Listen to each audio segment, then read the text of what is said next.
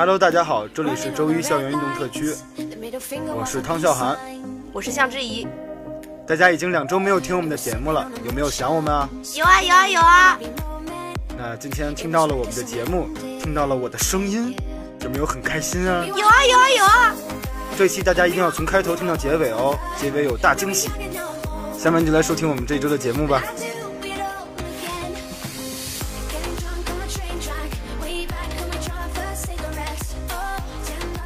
下面是今天的新闻部分，我是汤笑涵，我是王慕涵。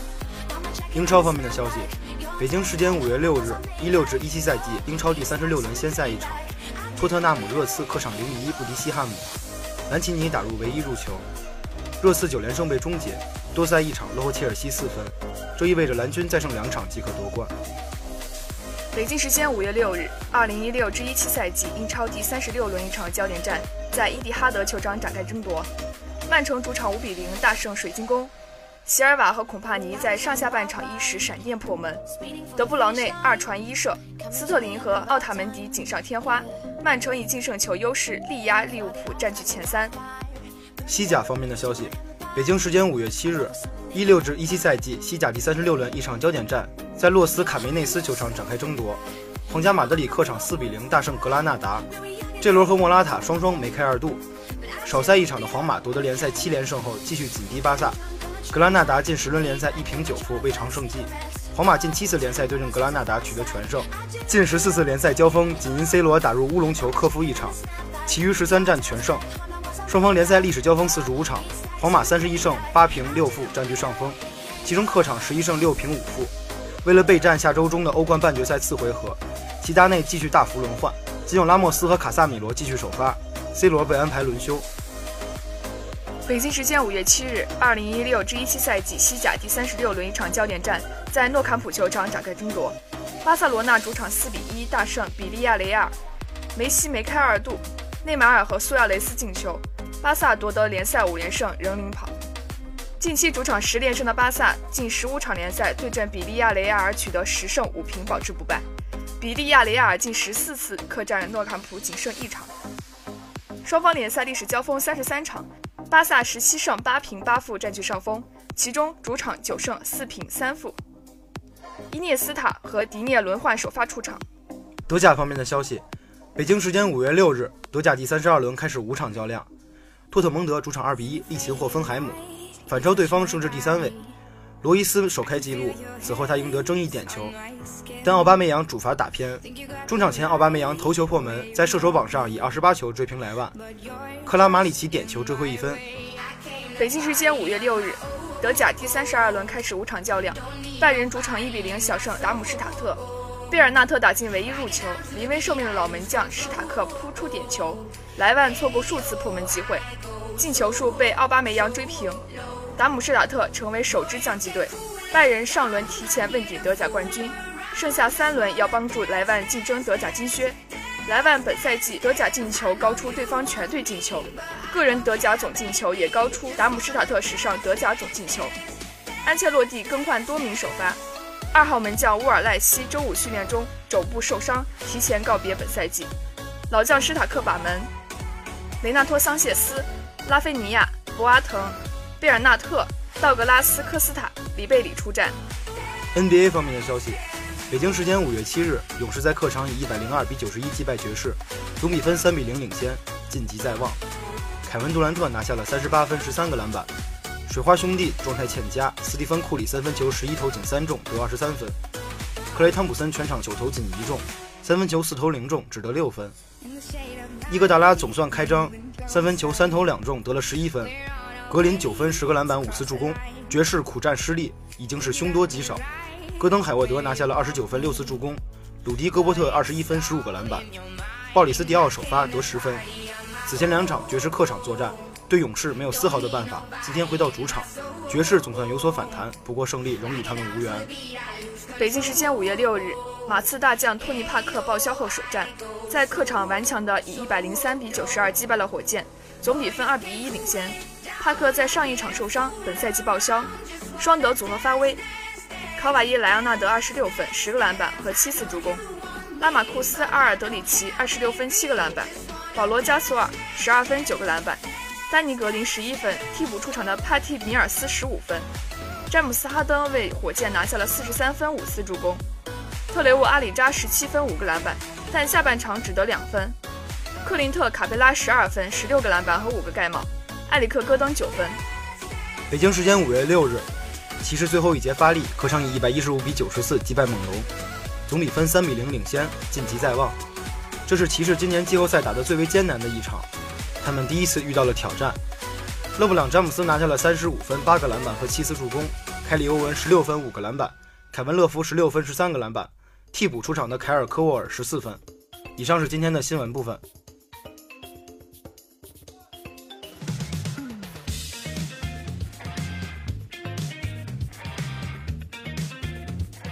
接下来是今天的评论部分。大家好，我是王川，我是向之怡。这才是马刺梦想中的比赛。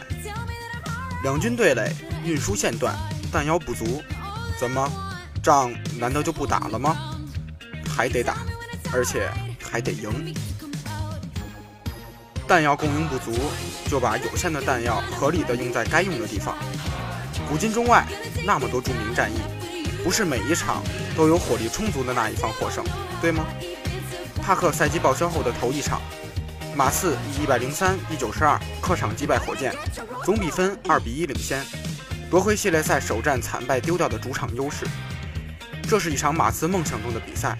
等等，怎么就梦想了？远的不比，就说前一场，帕克还在，马刺砍了一百二十一分下来，大胜火箭二十五分，全场四十八个进球，有二十七个来自助攻。卡瓦伊·莱昂纳德以十六投中十三的高效，打出三十四分、八助攻、七篮板的数据，还把哈登防的只有十七投三中，只拿到了十三分。那才是水平更高、更酣畅淋漓、更梦想的比赛状态吧？是的，你可以说第二场马刺表现的比第三场更好，但第三场之所以是马刺梦想中的比赛，是因为马刺把赛前所有希望造成的局面。所设想的赢球步骤，都按部就班地打了出来，基本没有偏差。你可以心疼他们赢得更艰辛，也可以挑剔他们赢得更丑陋，但跟这样一支火箭交手，马刺就该这么打，就该这么赢。甚至哪怕帕克依然健康地在场上奔跑、突破、串联，面对火箭，马刺也应该这样去打球，降低节奏，控制篮板。发挥禁区优势，掐死火箭射手群，逼迫哈登像威少一样单打，磨到第四节，冷静而坚强的终结比赛。这不是评论员同行们反复鼓吹的2014年夺冠前后标志性的马刺篮球，但是拜托，这是2011年之前赢得过四个总冠军的更长时间的马刺篮球。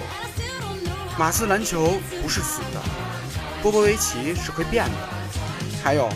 时代不是马刺的前女友，没那么容易甩掉马刺。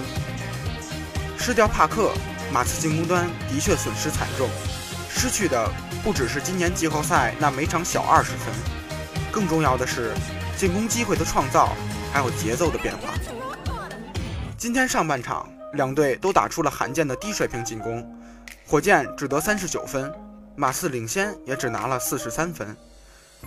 火箭投篮命中率不足百分之三十，马刺也刚刚百分之四十。同样攻的丑陋，但原因是不一样的。火箭攻的差，主要因为马刺防得好，特别是篮底下的保护。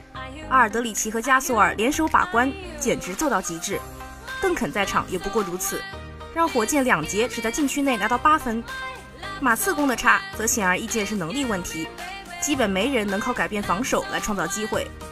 除了加索尔的两个策应之外，团队配合全无亮点，加上莱昂纳德手风不顺，打得极为生涩。顶替帕克先发的菜鸟控卫莫里，刚上来完全不适应贝弗里的侵略性防守，把球安全带到前场交出去就阿弥陀佛了，起不到串联球队的作用。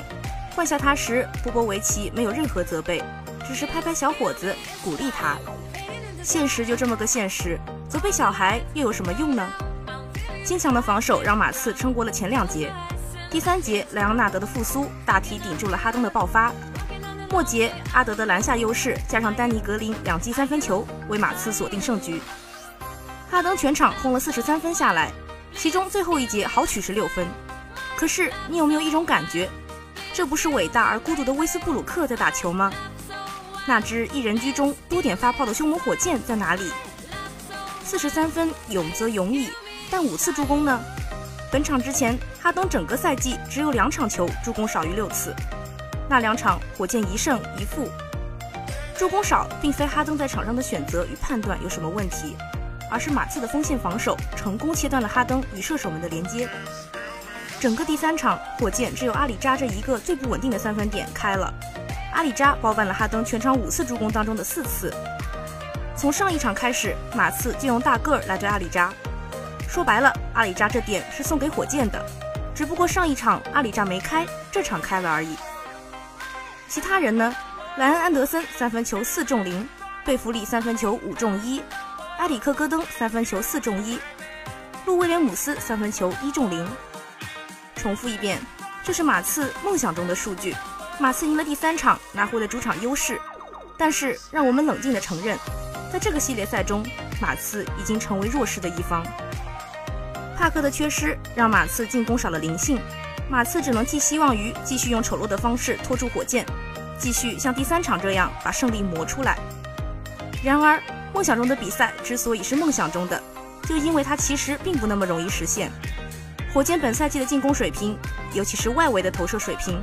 是 NBA 历史级的，你很难奢望他们一场接一场这样不准。在人员调配与组合方面，德安东尼仍有可作为的空间。路威此役只打了十一分钟，就是一个非常可疑的数字。这会是一轮很长的系列赛，火箭远远没有完蛋。正如上一场帕克倒下之后，马刺并不会就此完蛋一样。以上是今天的评论部分。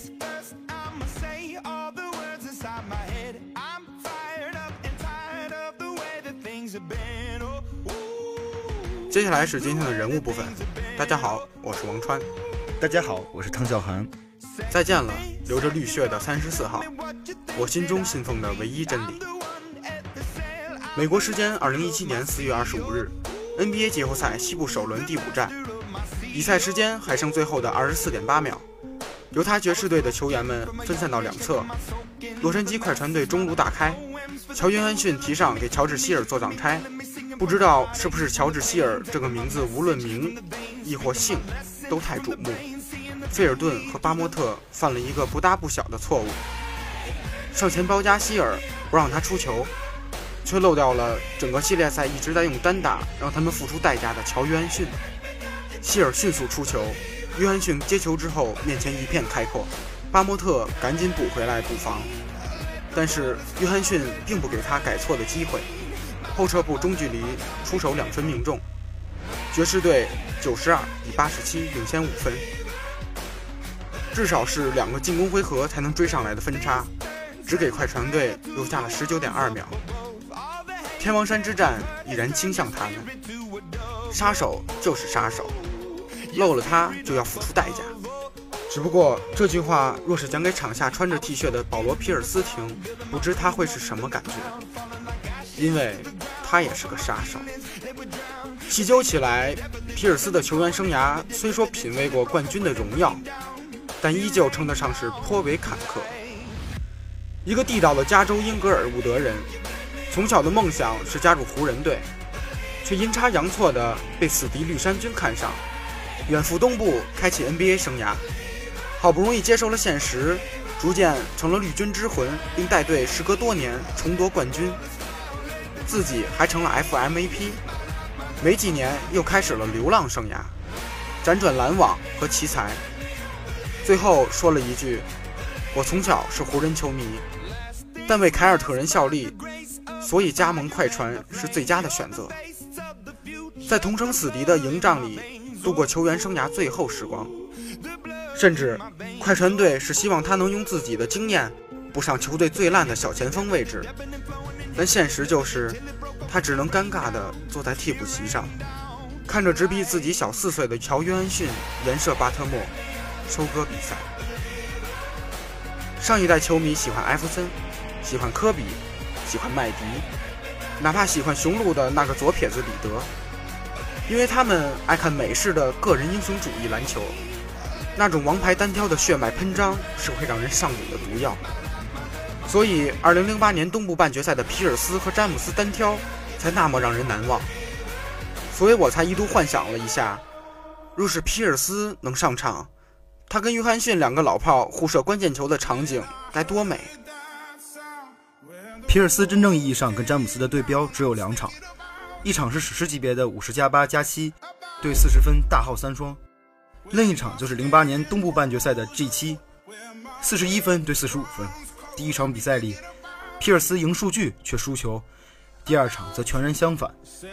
但第一场的詹姆斯巅峰未到，而第二场皮尔斯巅峰已过。詹姆斯刚猛，皮尔斯古典。前者在骑士的一点零时代还玩着著名的高飞战术，后者已然被绿衫军数年的沉沦磨得心如止水。谈笑间，用一个个不慌不忙的后撤步中投抵消着詹姆斯的强势。皮尔斯刚出道的时候就有了全套的进攻手段。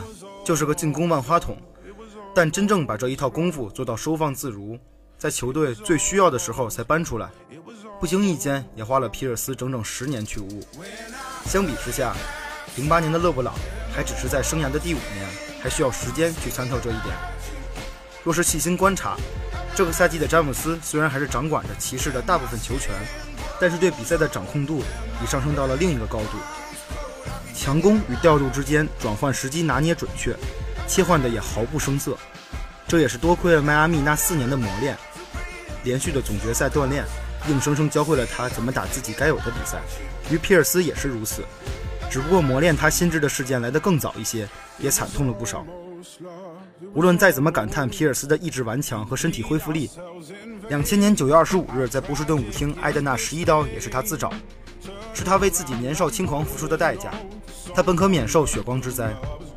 那天午夜，皮尔斯和队友托尼·巴蒂以及巴蒂的弟弟德里克一起过夜生活。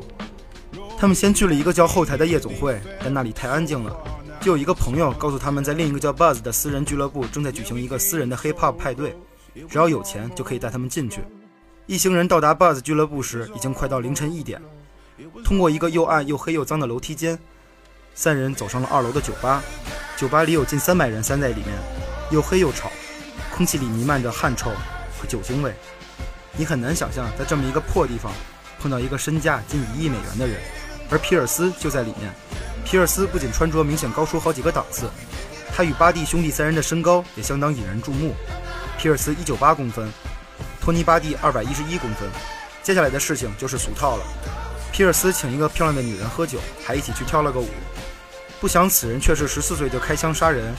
身背十六项罪名记录的手枪威廉·拉格兰的妹妹皮尔斯并不认识拉格兰，但是后者知道皮尔斯是波士顿凯尔特人队的骄傲，他拥有拉格兰渴望的财富和名声，却手无寸铁地来到了流氓的地盘。挑衅与推搡之间，悲剧就此发生。转眼十七年过去了，局外人无法得知当晚到底是皮尔斯鲜血灌了大头和小头，轻薄了黑老大的妹妹，还是黑老大主动挑衅了皮尔斯。唯一可以确定的是，皮尔斯不该为了找刺激而去治安不好的夜场。这不仅是对自己的身体缺乏爱护，也是对球队缺少了责任心。第十一刀插在了皮尔斯的胸口，刺伤了他的肺，距离心脏仅一英寸，想必也刺在了他的脑海里。可能我们居然还会感谢这一刀，因为从此我们就看到了一个人狠话不多的绿衫军领袖，一个在零八年总决赛后抱着 FMVP 的奖杯，放纵地喊出。我是这个星球上最好的球员的男人。九八年的选秀大会上，皮尔斯被敌营波士顿在首轮第十顺位选走。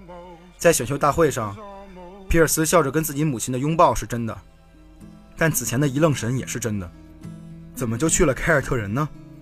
彼时彼境，皮尔斯也知道，作为这个星球上最好的球员的自己是不可能去湖人的，因为湖人那年的首轮顺位是二十六位。时过境迁，身为绿军之魂的他坚守多年。本以为可以终老波士顿，却为了球队的重建而跟 KG 去了布鲁克林，从主人变成了一名客将，离开了尊他敬他的城市，卸下特权的皮尔斯成了无根基的浮萍。还有全明星身手的时候，他是布鲁克林五星战队的核心球员，尚能在球场上一锤定音之时，他还是华盛顿的关键先生。而廉颇老矣，到球场经验都弥补不了体能上的缺失。他就只能成为洛杉矶替补席的一个板凳球员了。此时此境，作为出走加州十多年的离人，皮尔斯终于回来了。但身披的却是，但身披的却不是从小向往的紫金战袍，惆怅之间也带点讽刺。送君千里，终有一别嘛。去年夏天，不知多少 NBA 的球迷伤了心，因为蛇退狼归佛向西，只剩皮卡老司机。从看球的第一天，我们就知道这样的日子是躲不过的。悬念只不过是他们会以何种姿势来告别。科比弄了一个赛季的巡回告别演唱会，末了贡献一场六十分的得分，倒是很潇洒，很飞侠。邓肯不声不响就退了，也算很贴合他的人设。加内特纠结犹豫了半天，还是抵不过内心的疲倦而挥手告别，还真是跟他当年在森林狼时代的坚守与放弃很像。皮尔斯呢，他是个爽快人，去年就说了这赛季是他的最后一季，就像 NBA 历史上大部分的巨星，多伦多的奥拉朱旺。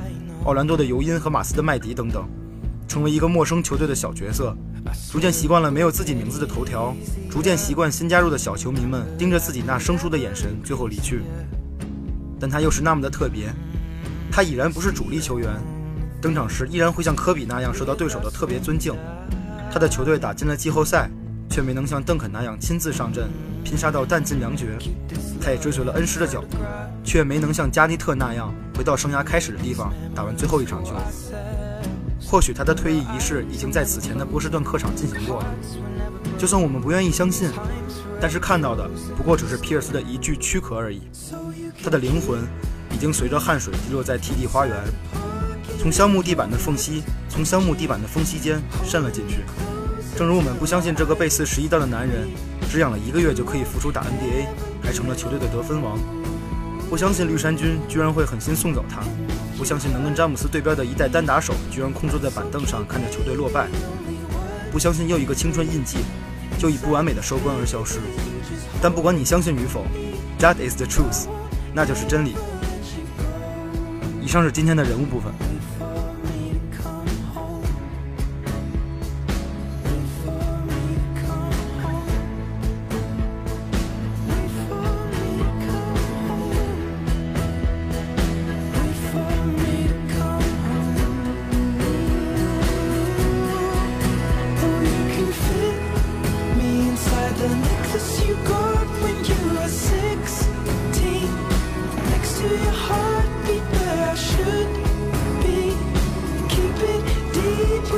So.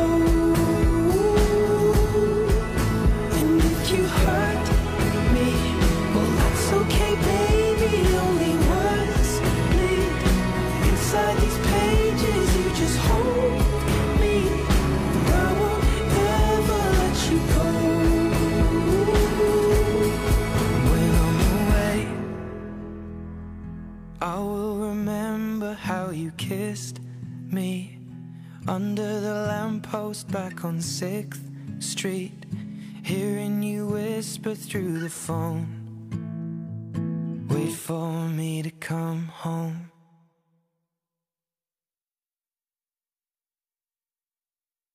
自本周起，周一校园运动特区新开一个专栏，带领大家回顾一下历史上的今天。本周就由我来带领大家看看历史上的五月八号发生了些什么。二零一三年五月八日。曼联俱乐部官方宣布，在执掌俱乐部长达二十六年之后，主教练弗格森于二零一二至一三赛季结束后退休。可是，弗格森刚宣布退休，纽约证交所曼联股票在开盘不到半个小时就下跌百分之四点八，一点二亿美元瞬间蒸发。更惨的还在后面，英国媒体立刻爆出消息，曼联主力鲁尼已经人心思动，向弗格森提出自己希望离队。弗格森是世界上最著名和成功的足球教练之一，球员时代场上司职前锋，效力过邓弗姆林、流浪者等队。教练生涯开始于1974年6月，先后执教过东斯特林郡、阿伯丁等队，并率领阿伯丁获得过欧洲优胜者杯冠军。1986年11月6日，弗格森接替阿特金斯开始执教曼联队，在执教曼联的近27年间。率队获得过大大小小三十八个冠军，包括十三个英超联赛冠军和两个欧洲冠军联赛冠军，执教场次达一千五百场。在一九九九年，率队获得史无前例的三冠王，因其对英国足球的巨大贡献。一九九九年，在白金汉宫被英国王室授予爵士爵位。